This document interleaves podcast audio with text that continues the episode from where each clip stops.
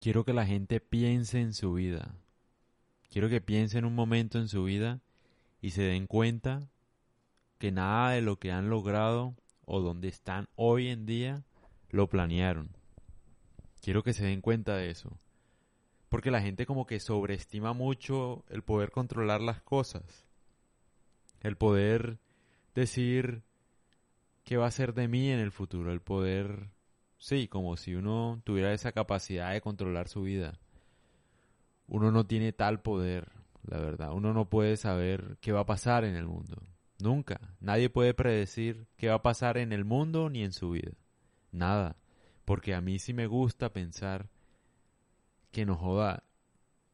Casi todo lo que uno ha hecho en su vida ha sido en gran parte por el azar. Muchas cosas, la pareja que tienes, el trabajo que tienes, las personas que conoces, el, lo que estudiaste, todo lo que te ha, digamos, llevado a una decisión ha sido en gran parte por azar. O sea, nadie me puede decir, no, es que yo planeé mi vida así y así resultó. Porque es mentira. O sea, tú puedes planear algunas cosas, tú quisieras ser, no sé, estudiar una cosa u otra, pero eso no quiere decir que lo vayas a poder hacer. O sea, hay mucho azar en la vida de uno. ¿Por qué? Porque nadie sabe si vas a tener salud, nadie sabe si te vas a resbalar en el baño, te vas a caer, te va a partir la cabeza. O cualquier cosa. O no sé, te cae algo, no sé. O sea, uno es supremamente vulnerable. Y me recuerdo un poco con lo de la gente siempre dice, no, que una gripita, por ejemplo, con el coronavirus, una gripita. Bueno, mira la gripita por dónde va. Ya lleva bastante tiempo. No, que vamos, una guerra que nada más va a durar unos días. O bueno, cualquier cosa. Por ejemplo, en Colombia, el conflicto armado con las FARC. Nadie pensó que iba a durar 50 años, ¿no? O sea, la gente pensó que eran unos campesinos armados y ya. Ah, una revuelta, una cosita así normal. Y mira todo lo que ha dejado. O sea, el tema es que los académicos o la gente que piensa que por ser una persona brillante o que lee puede predecir el futuro, lamentablemente no. Casi todo lo que uno predice ocurre lo contrario.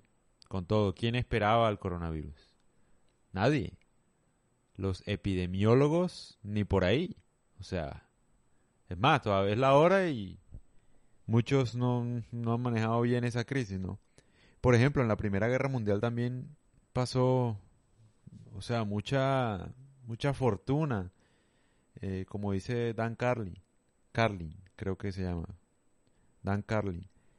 El man explicaba en un podcast, nos joda que la fortuna que fue el hecho de, de, de que en sí estallara la Primera Guerra Mundial es una locura, o sea, al archiduque Francisco Fernando, o sea, lo iban a matar y el man se salvó, le tiraron una, una granada, creo. Y, y, al final no le cayó a él, rebotó, estalló en otro lado, el man se salvó. O sea, y después, haz de cuenta, el chofer, bueno, como él estaba en una ciudad que no conocía, lo llevaron a un sitio y tal, a protegerlo y tal, y el man, listo, se protegió y tal, y el man se devolvió, que porque no podía dejar al, a, a la población sola, al pueblo solo en esos momentos de, de angustia por la, por la explosión y se devolvió. Y devolviéndose, como el chofer no conocía la ciudad donde estaba, el man se perdió, llegó a una, a una calle sin salida y quedó justo al frente de los asesinos que lo iban a matar. Y lo mataron. O sea, pero es una vaina. A lo que voy es, nadie puede predecir nada en la vida. Ni su vida, ni lo en la historia, ni nada. O sea, tú ya después ves en la historia y en los libros y tú, claro, entiendes todo. Y parece todo que tuviera sentido, ¿no? Se ve, ah, claro, pasó esto, esto y esto porque, bueno, no estábamos preparados, porque, bueno, en fin. Se ve todo claro en los libros, pero en la realidad, o sea, es una locura. Por ejemplo, con la Primera Guerra Mundial, lo interesante de ese caso es que Obviamente fue la, la, muerte del archiduque lo que ocasionó, bueno, un entramado de alianzas, pero el entramado de alianzas venía desde antes. O sea, es una conexión impresionante para que se diera la Primera Guerra Mundial. Que nadie pudo predecir eso. Nadie. Como bien digo, ahora es claro, lo mismo pasa con el racismo en Estados Unidos, las protestas, lo mismo pasa con el coronavirus, con todo. Nadie, ni los académicos, ni tú mismo. Y a mí sí me gustaría que las personas en este momento piensen en su vida y dónde están ahora. Y piensen si en el lugar donde están ahora lo planearon alguna vez. Porque creo que no, y así lo hayas planeado. No se dio de la manera en que lo planeaste. La vida no es lineal. No es como que si yo hago esto, estudio esto, trabajo en esto, ya, segurito. La vida no funciona así. Hay un montón de cosas que no dependen de nosotros. Lo único que depende de nosotros es la actitud y la paz que uno tenga.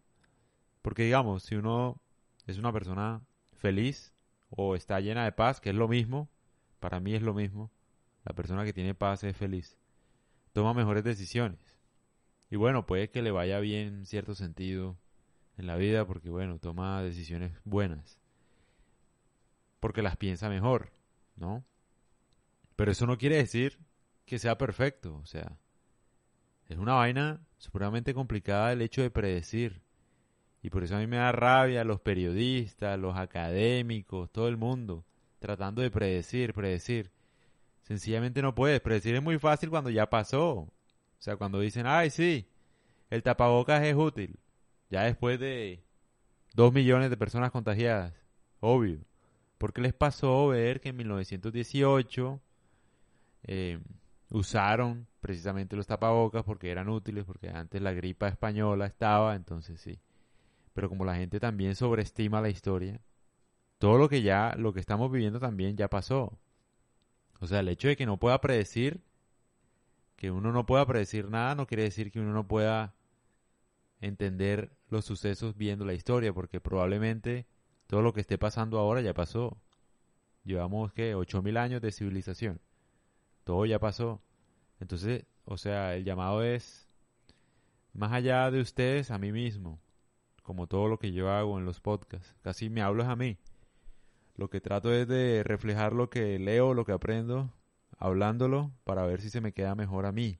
Y lo comparto con ustedes, obviamente, grabándolo, pero lo que estoy haciendo es de corrido y trato de pensar bien lo que aprendo a diario y, y a mí me cuesta, digamos, porque uno siempre trata de controlar la vida de uno, la pareja de uno, las elecciones que uno toma y en gran parte uno no puede controlar la vida, uno lo que sí puede controlar es el azar, digamos, reaccionar al azar, pero no prevenir una situación es supremamente difícil, como dice en el libro de Siddhartha también cuando Siddhartha deja, está preocupado porque el hijo, bueno, no le hace caso, es rebelde y tal.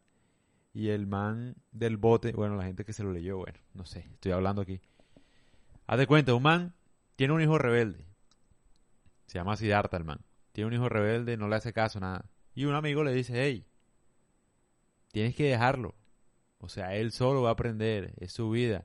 Tú por más que trates de evitar que el man la embarre, que tu hijo cometa malas decisiones, no lo vas a poder hacer porque en algún momento las va a cometer.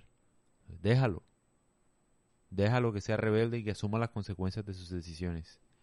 Y que el azar, que reaccione al azar como pueda. Yo creo que ese es el mensaje. Tratar de ver lo que la vida nos da y aprovecharlo.